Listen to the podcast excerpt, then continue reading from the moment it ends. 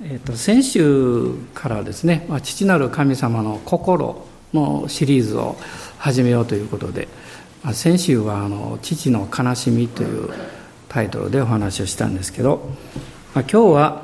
えー、父の、えー、願い 父の願いというタイトルで御言葉を開きたいと思います。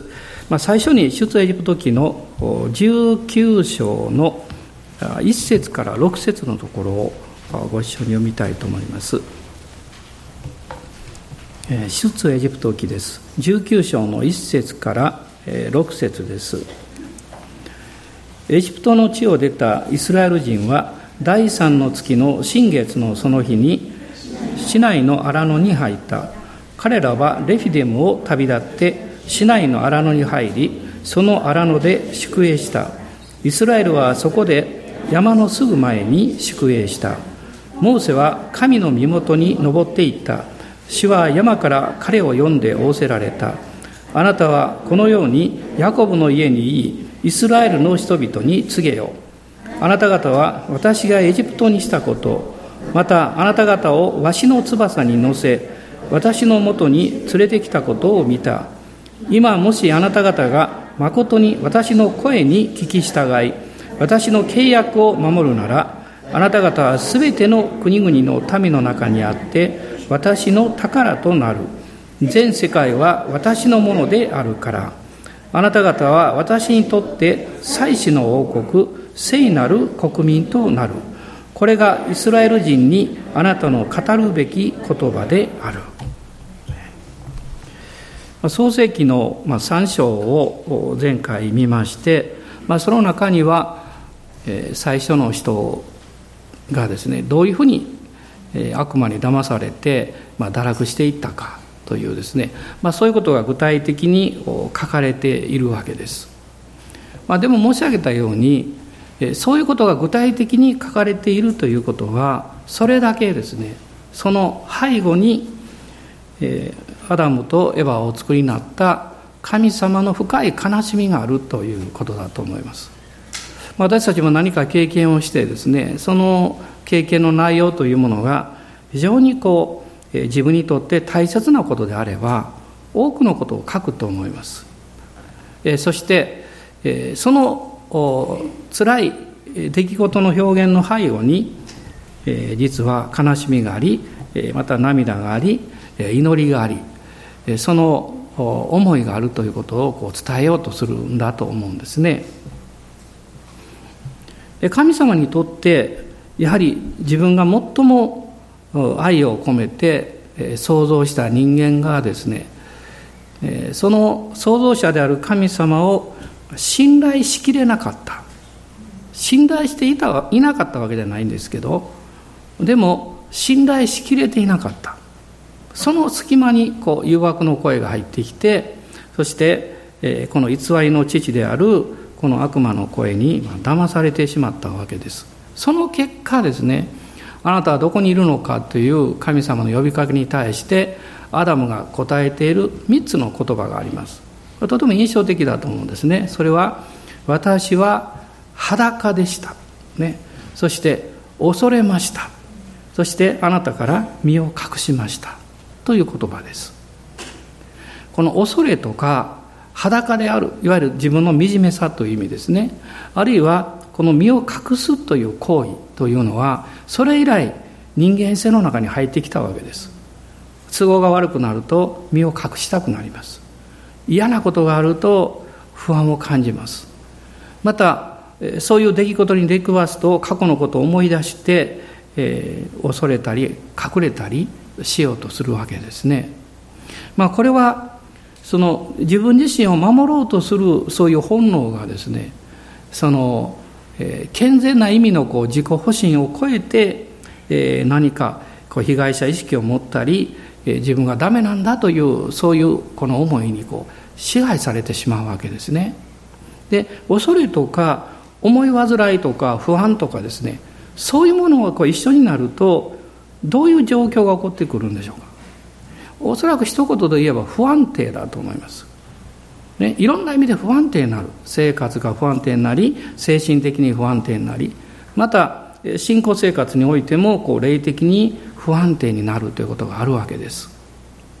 まあ、今のこの時代というのをこう見ますと特にまあ21世紀というのはかつてないほどですね不安定な時代なんですね。あのまず生活に安心感がないわけです。今までは頼れるものがあったでもそういうものも当てにならないということはどんどん起こってきますしましてやこの将来についてのこの不安というものが、えー、人の心の中にですね、えー、まるでこう、えー、押し寄せてくるように不安感が毎日毎日こうやってくるわけです、え、そしてその結果どうなってるかっていうとこの時代の一番の問題はですね信じることをやめてしまった時代なんです。あの、まあ、中世の時代というのはまだ、えー、神様という存在があるということは誰も否定しませんでした。でもそれが、えー、人間の理性が中心になった時から神が人間を作ったんじゃなくって人間が、まあ、神を創造したんだと、ね、そういうものを生み出したんだというふうにこう変わっていきましたその結果ですね人間は神様を否定して、えー、そして信じないというだけではなくって物事の価値観に対する、えー、その信頼性も少しずつ失っていくわけです。まあ、今はあの、まあ、ポストモダンというその時代と言われてますけどいろんな宗教はいろんな考え方や思想その一つ一つの中にこの満足を見つけていけばいい。絶対的なものを否定していく時代なんですね。だから信じるということに関しても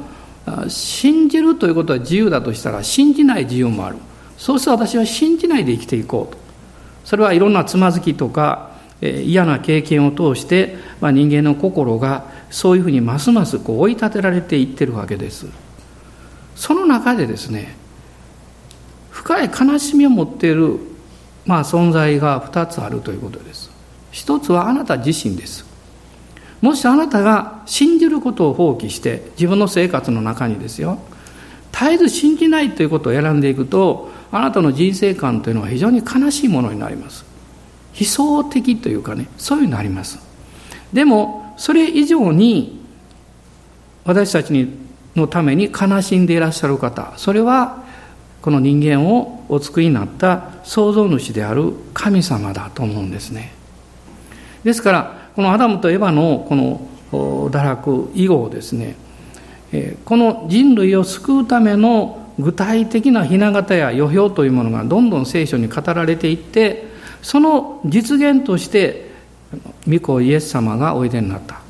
神の子キリストがイエスという人間になってこられてこの贖いをもう完成なさったわけです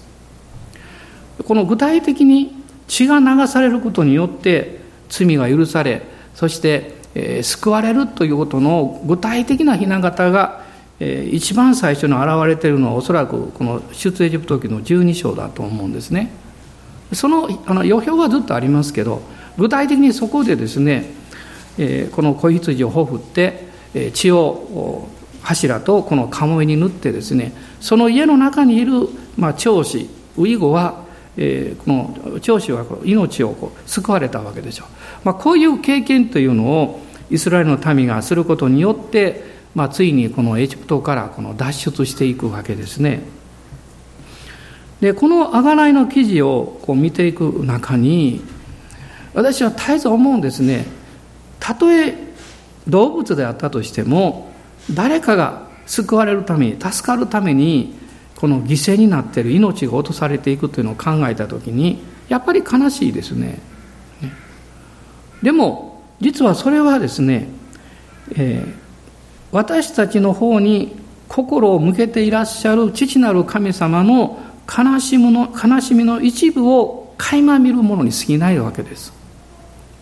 本当はその背後にもう言葉に表せない父なる神様の大きな涙と悲しみがある。そしてこの人類を何とかこう救いだ救い出そうというこの願いがあるということですね。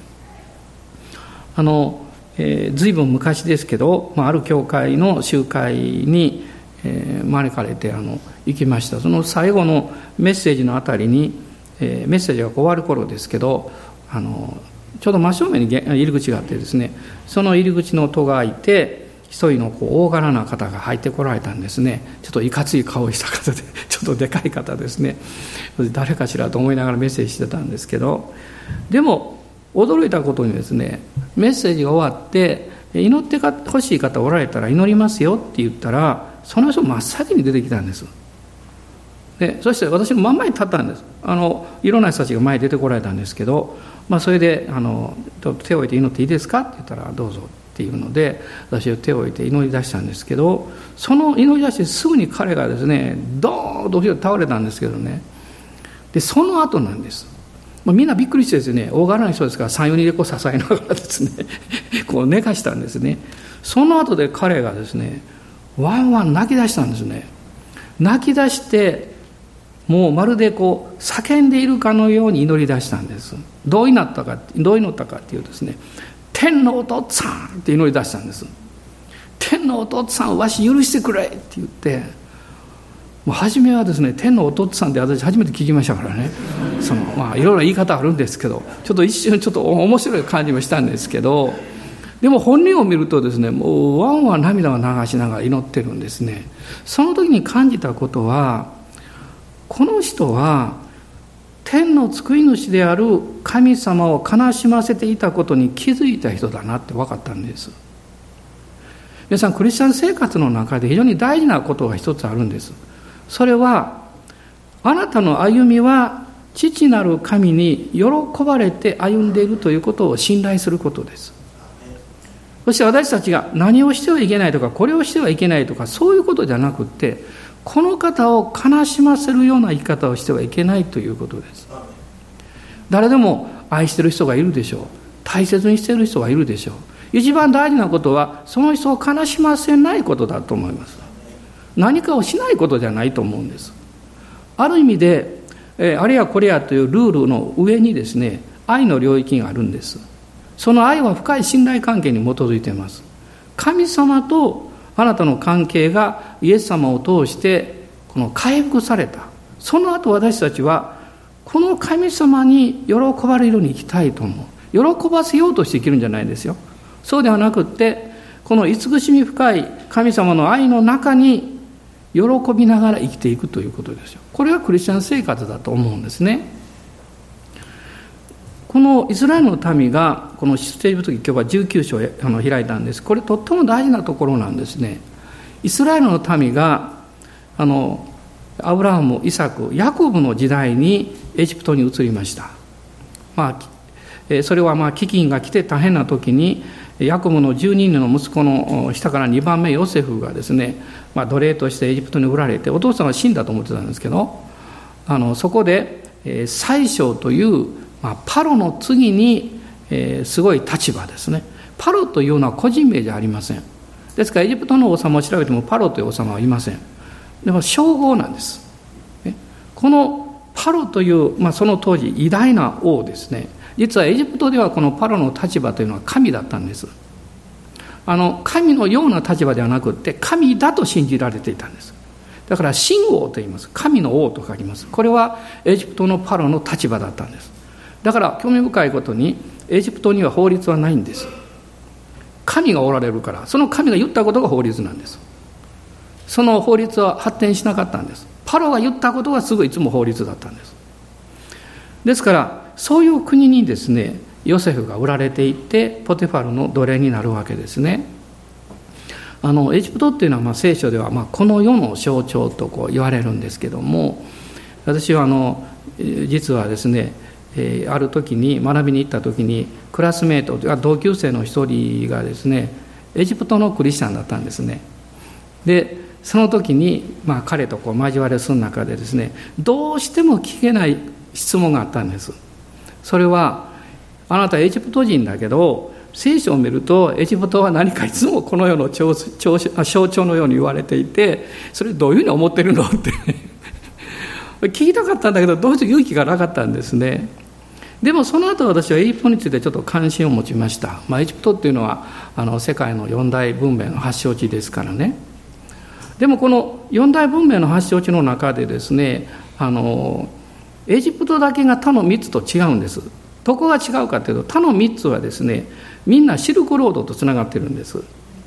ね、ですから共通のものをある程度持ってるんですね。ところがエジプトだけは全く別にありますから国がですね。そういうものと関係がないんですね、まあ、その中でこの独自の文化を持ってこのエジプトという国が非常に強大な国になったわけです。あのアブラハムの時代、えー、そして、えー、このイサクはヤコブの時代ですね。すごい力を持ってました。でも興味深いのはですね神はエジプトを用いておられるんですね。なぜかっていうとですねいくつものことがあるんですけどまず一つのことは、えー、アブラハムの子孫がイスラエル民族となったのはカナの地ではないですね。エジプトにおいてです。ヤコブがイスラエルという個人名をもらいました神様から。そして70人か、まあ、77人かこう社法によって違うんですけどその彼らがですねヨセフを頼ってあるいはヨセフの招きによってこのエジプトに移住するわけです。そしてその中で大きな民になります。やがて彼らはヤコブのこの、えまあ、別名というかイスラエルという名前を用いてイスラエル人と呼ぶようになりました。ですからイスラエルという民族を生まれたのはエジプトですね。ヤコブがこのエジプトに下る時に一番躊躇したのはですねアブラハムも父イサクもこのカナの地にとどまった。特に、え祖父のアブラハムアブラムはですねエジプトに下って失敗した。イサクの時代には下るなって言われてとどまった。なんで私は下らなきゃいけないんだろうということですよ、ね、ですから神様がこのヤコブに、まあ、漱石46章の中にあるんです。4節にあるんですけど3つのことをおっしゃるんですね。私があなたと共にいる。そしてあなたを導き上る。そしてあなたを大いなる国民にする。神様はエジプトを愛しておられたんです、ね、で私が分かった一つのことはですねこのイスラエルの民はエジプトで奴隷になっていたんですけどもっと厳密に言うとですねパロという独裁者の奴隷だったんです。エジプト人も救われなきゃいけなかったんです。でもこのパロという神まあ、まあ、私らから言えば神と言っていたとそれで済むんですけどみんな神だと思ったんですその通りの。ですからその間違ったこの神の奴隷になっていたのがエジプトそのものなんです。でも神はこのエジプトを愛しておられるという大きな証としてですねそこでイスラエル民族を生み出されただけじゃなくってあのイエス様が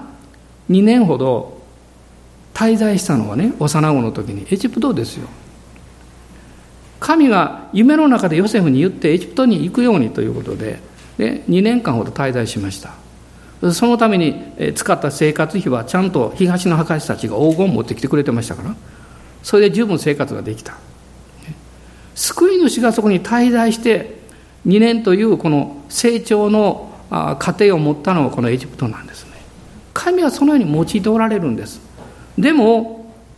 このエジプト王のこの、えーまあ、エジプトはまさにサタンの象徴のようなものですね。そこからの解放というものをイスラエルの民が、えー、モーセによって、えー、救出されることによってこれを表しているわけです、ね、そして彼らがこのエジプトからあの水越を通ってまた航海の奇跡を通ってやってきたのがシナイ山の麓だったんです。これが今日読みましたこの19章の中にあるんですね。実はそれまで神様は何千年の間ですねその深い悲しみの中でこの人類を救い出すだけじゃなくって特別な目的を持った民にしようと願っておられた。そのために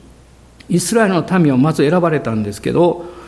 この19章のさっき読んだところなんですが5節の中に最後のところですね私の宝となると書かれています。私の宝となる。奴隷であったイスラエルの民がこの神様の宝の民となる。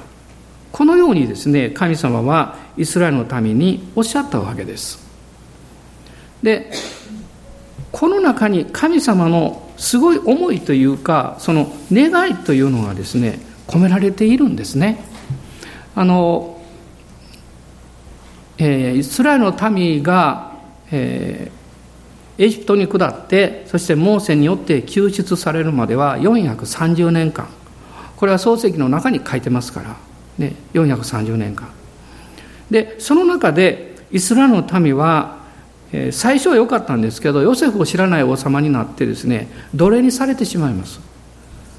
その当時の最も大きなあの労力は人間の力ですから奴隷をたくさん持つことですから奴隷にされてしまうわけです。そしてそれがおそらく、まあ、430年のうちのですね、まあ、おそらく300年以上はもう奴隷だったでしょう。その中で奴隷として生まれ奴隷として生涯を終えていった人がたくさんいるわけです。そういう中でずっとやってくるとですね生まれた人は人間はですねいつの間にかこの奴隷のメンタリティを持つようになります。もう生まれた時からそうですから。あ先祖もそうだったみたいな感じになるんですね。その中から神様イスラエルの民を救出なさいました、ね、この聖書を見ていくと20歳以上の戦える男子だけが60万いたって書いてますから。女性や、えー、あるいは子供やお年寄りは合わせたらですね数百万の民になってたでしょう。その民が救出されていってこのシナイダのところに来た時に神様は彼らと契約を結ぶんですが契約を結んでそして彼らに2つのものを与えられますね。十回とそして幕屋です。十回は神の心を表していますね。幕屋はその神の心にかなわないイスラエルの民がいつも許しを受けてそして、神様を礼拝できる立場を確保する場所です。私たちの生活には自分の人生を常に不安定から安定に確保する場所がいるんです。不安定だと振り子のように行ったり来たりこうしてるんです、ね、だからいつも動いてないと止まると大変なことになるんです。人生にはそれが必要でしっかり止まるところがね。その場所が実は幕屋だったわけです。彼らは神様の前に仕えていくんですけど喜ばすことができない。むしろ罪を犯してしまう。でもその幕屋に犠牲を幕屋で犠牲を捧げてまた大祭司が年に1回死聖所に入って血を振ることによって罪が完全に許されて贖いが完成された。これが毎年毎年行われていくわけです。でもその本来の目的は幕屋ではなくって10回の通りに生きることなんです。この10回は神の心そのものなんです。ところがそうできない罪の性質が入ってきてますね。人間はですねより高い目標を持つほど苦しくなります。より、え、より高潔な生き方をしようとするほど自分自身につまずいてしまいます。その最高の基準は10回なんです。神の心ですね。神様はですねこの10回と幕屋を何のために与えられたのか。それはこの奴隷であったイスラエルの民が宝の民となるためなんです。もし、えー、皆さんのところに誰かがやってきてですね、あなたは特別なものとして選ばれたんですよという招待を受けたとします。その時に、そのままではいけないはずです。あなたがその特別な立場や力を受け継ぐために、あなた自身を訓練し、あるいはあなた自身の生き方を変えていく必要があります。10回というのは神様の宝のためになるための道筋なんです。イスラエルの民がですね。今日もそうです。聖書の御言葉はあなたが主に愛されておりまた神のことをして生きる道筋なんです。守るためにあるんじゃないです。歩くためにあるんです。ね。幕屋はそうしたいと思ってもできない弱さや罪深さがあります。それをいつも許してくれるだけではなくって、完全に人生も償われて、神を礼拝するものに変えられている、神のことされているという立場を保障する場所なんです。今はそれがイエス様の十字架の贖いです。私がイエス様を信じるときに、十字架の贖いのその見業によって罪許されるだけではなくて、神の子という立場が与えられ、永遠の命が与えられます。でもそれだけではないんです。それだけだと半分です。私がイエス様の贖いを信じたときに、聖霊なる神が私たちの中に住んでくださって、その十字架の完成された贖いの立場をを土台にしてというか私たちが生きるように導かれていくんですこれが御霊によって生きるということです精霊に導かれるということですその足場はいつもイエス様の十字架の贖いがあります。弱くてもいいんです。不完全でもいいんですね。十分でなくてもいいんです。このキリストに信頼した時にイエス様が私の代わりに立法を完成してくださって自分の人生ができなかったことを全部償ってくださってそれだけではなくって神の子として生きる命と道を与えてくださった。それをダビデは詩篇の16編の中で命の道と表現しているんです。ヘブル書の9章と10章にも書かれています。この永遠の贖いが完成されたことによって私たちは大胆に大胆にですね全く信仰を持って神を礼拝するものと変えられているということです。皆さんあの、えー、先週失敗しなかった方いますか？1週間の中で。そんなこと言わんといてよってね先週は特に失敗ひどかったって あると思いますね。私も先週そうそうもう泉屋にショッピングに行かないと言って自分のカバン忘れてきたんですけどね。まあ本当にねあの人のことを責めんでよかったと思いました。で人の失敗を責めるとねあなたがそういう経験した時困りますよ。まあそういうことって私の毎日の生活の中にまあよくやってくるわけです。階段で足を踏み外したとかですね。まあ私も何回も言いますけど新幹線でカバン挟まれたとかですねまあそういうことを経験する中でですね自分はなんてこう慌て者なんだろうと思うんですよなんてそそかしいんだろうと思うんですねでも神様の恵みの領域から自分のその歩んでる失敗やそういうものを見た時に神様は責めてないなと思うんです実際そうですよ。聖書はそう言ってますからね。イエス様の十字架の贖いを通して私を見てくださってるんで、微笑んでいらっしゃるって。またやったねって。でも大丈夫だって。あなたの失敗はちゃんと私の許しの中に入ってるから。あなたの不十分さも私の御子の流した知性の中にちゃんと十分な償いがなされてるから。大事なことは、あなたがそのことを信頼してキリストの中にとどまって生きるということだって神様はイスラエルのためにおっしゃったんですあなた方は私の宝の民だと。そして、この後に出てきますけど祭司の王国聖なる国民となると書いてます。ここではなるなんです。今はなったんです、ね、この後キリストの十字架によってそれは完成した。それをなったということをペテロは第一ペテロの、ね、手紙の2章の中で言ってるんです。暗闇の力から私たちが解放されて祭司の国そして聖なる国民つまりそれは神様の見舞いにおいて宝の民となる。宝の民となる。あの日曜学校でこういう話がありますね。あの子供がね、えーと、お小遣いを貯めてあの素敵な船を作ったそうです。この船ねエンジンつけてですね。でその子がやっと完成してこの川の川に行ってこうやったらですねそれが流れていってしまって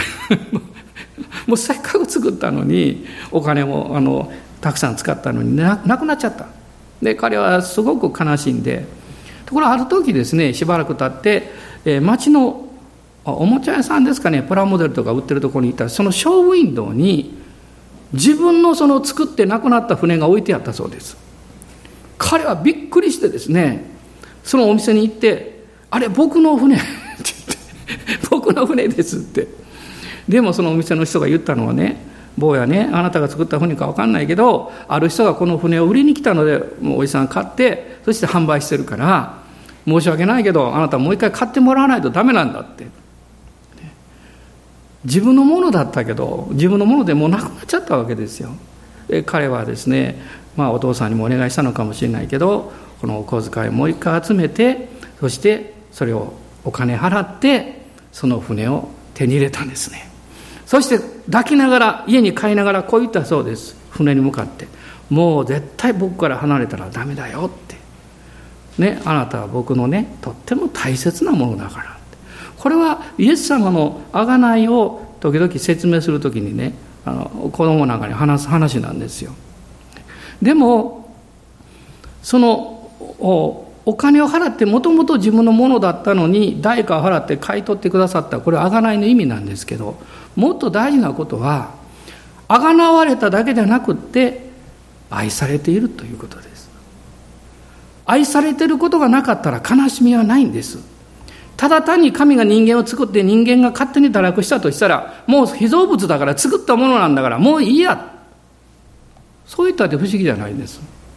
でも神はそうおっしゃらなかったんです。非常に悲しまれたんです。あのアダムとエバをエデの園から追い出して回るこの炎の剣のあるこのまたケルビムによって中に入らないように追い出した時にどれだけ父は悲しかったんでしょう？なぜそうなさったんでしょう？命の木の実を食べることによって永遠に生きてしまったら悪魔になってしまうからです。だから追い出したんです。そしてそれと同時に贖いを計画されていたその贖いを少しずつ少しずつ実行に移していかれたんですよ。この出エジプト記の中でイスラエルの民に対してモーセを通して主がおっしゃった。あなた方は私の宝なんだと。あなた方は私の宝の民になる。それならば大事なことがあるんです。二つのことです。一つは私があなたに語るその言葉を信じなさいということです。人は言葉によって生きるんです。あなたがどの言葉を聞いてどの言葉を信じるかによってあなたの生き方が決まってくるんです。あなたは信じてる言葉のように自分を振る舞ってしまうからです。自分がダメだと思ってる人は自分を粗末に扱います。自分は愛されてると思ってる人は大切に自分を考えます。だから神様おっしゃるんです。あなたは宝の民だからその言葉を信じなさい。もう一つはあなたの心を支配している奴隷のメンタリティから自由になりなさい。そこから自由になって私の愛する民として歩いていきなさい。そのために何がいるんでしょうか？道筋が必要なんです。失敗した時に受け入れてくれる場所が必要なんです。それが10回と幕屋だったんです、えー、ヨハネによる福音書の一章をこう開いていただきたいんですけどヨハネによる福音書の一章です。一章の中に、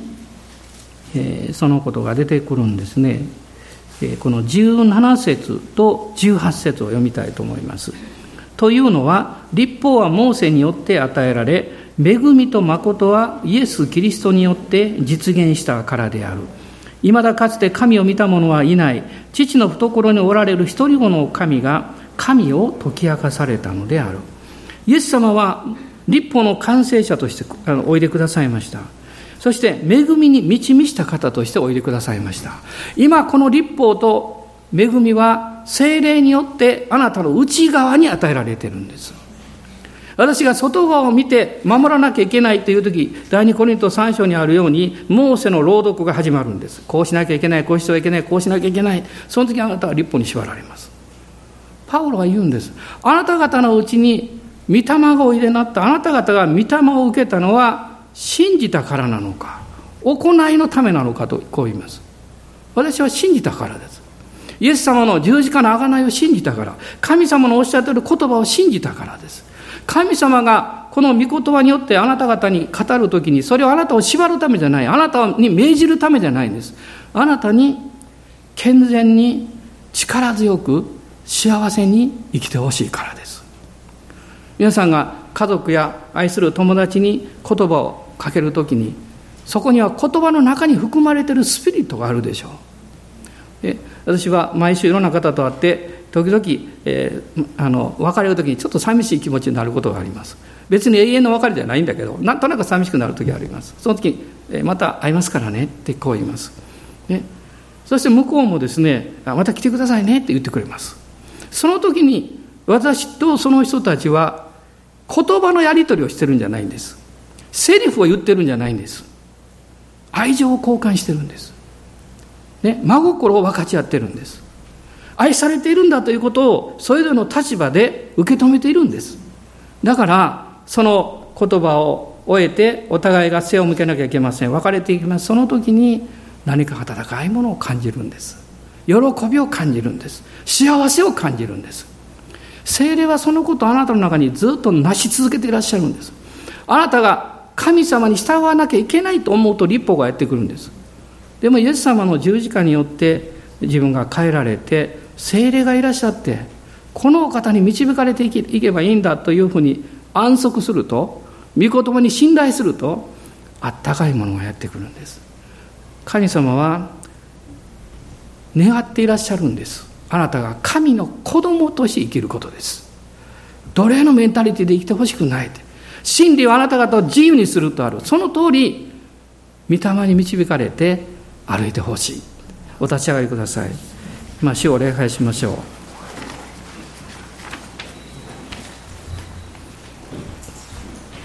アーメン。感謝します。今日も最後に力強い賛美をお聞きしました。ねいろんな私たちを縛っているものや私たちを悪く導こうとするものまた敵の働きや暗闇の力やみんな出ていけと言いました。立ち去れと言いました。イエス様の港知潮によって立ち去れと命じました。ですから今私たちは主を見上げます。私はあなたに真実を尽くしてきた。あなたは私にとってかけがえのない神の息子娘なんだと語っていらっしゃるこの方を見上げましょう。あなたの過去に縛られないでください。あなたの1週間前の失敗に心いつまでもくよくよしないでください。ああ私は愚かですよと笑ってください。私はこんな失敗もするんですよと、ね、何か自分を何というか励ましてあげてください。ダビデは最悪の状況の中で聖書はこう言っています。彼は神によって自分自身を力づけたと書いてます。それは神の言葉なんです。あなたの中に宿っている神の言葉によって元気になってください。私は愛されている。私は許された。私は神の子とされている。私は御霊によって生きるんだ私に与えられている。この使命をこの小さな人生の中で実現していくんだ天の御国の中にあるその素晴らしい内容をこの地上にもたらしていくのが私の務めなんだ。主はそのように今日も私たちを導いていらっしゃいます。今主をあがめましょう。ハレルヤ。アーメン。ハレルヤ。主の皆を賛美します。主の皆を賛美します。どうぞ暗いところから出てきてください。憂鬱な気持ちとおさらばしてください。アーメン。ハレルヤ。笑顔で帰ってください。あなたの心の中に神の言葉を蓄えてそれを語りながら帰ってください。キリストイエスによって私は何でもできるんですと。神様の真実の愛に私は満たされているんですと。たとえ曇りがやってきてもその雲の上には義の太陽でいらっしゃる主が輝いていらっしゃるんですアーメン。感謝します。アーメン。感謝します。アーメン。主は我らの太陽。恵みと憐れみの主。正しい道を歩む者たちに良いものを拒まない。主よ救いの神。よ義をも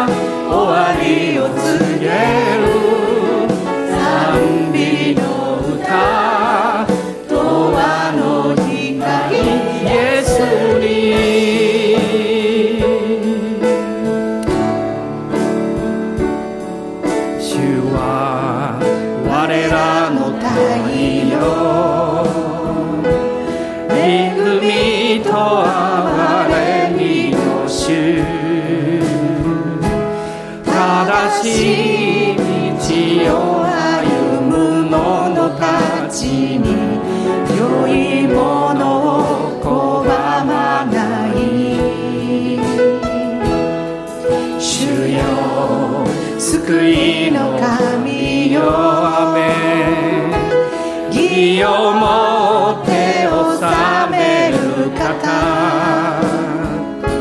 主を恐れ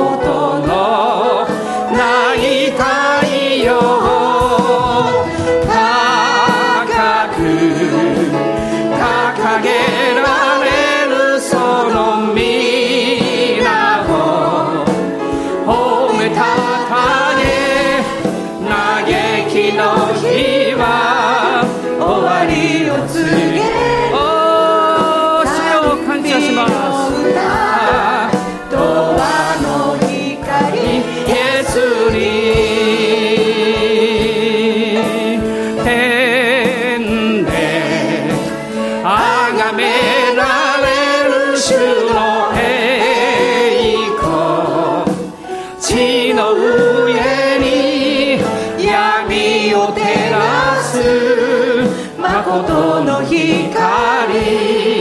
沈む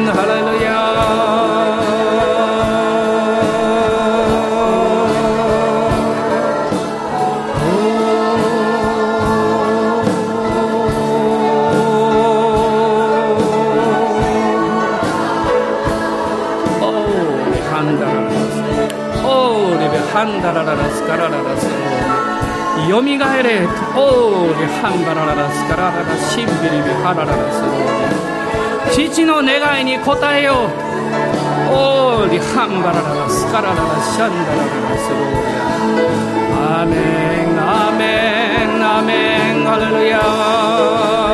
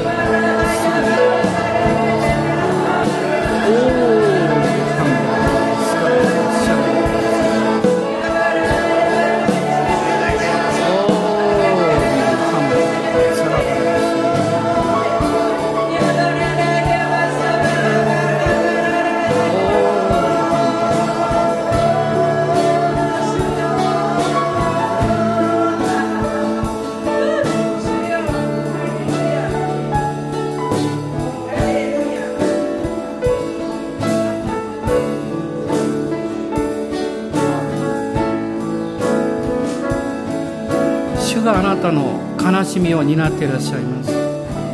主があなたの痛みをよく知っていらっしゃいます。心配するなと主はおっしゃいます。あなたのことをよく知っているよと主はおっしゃいます。私の愛する御子が十字架にかかったことは決して無駄じゃない。あなたの人生をそのままこの方に信頼して委ねなさい。アーメン感謝します。アーメン感謝します。私たちの主イエス・キリストの恵み父なる神のご愛精霊の親しき御交わりが私たち一同と共にこの新しい週一人一人の上に豊かにありますように。アーメン。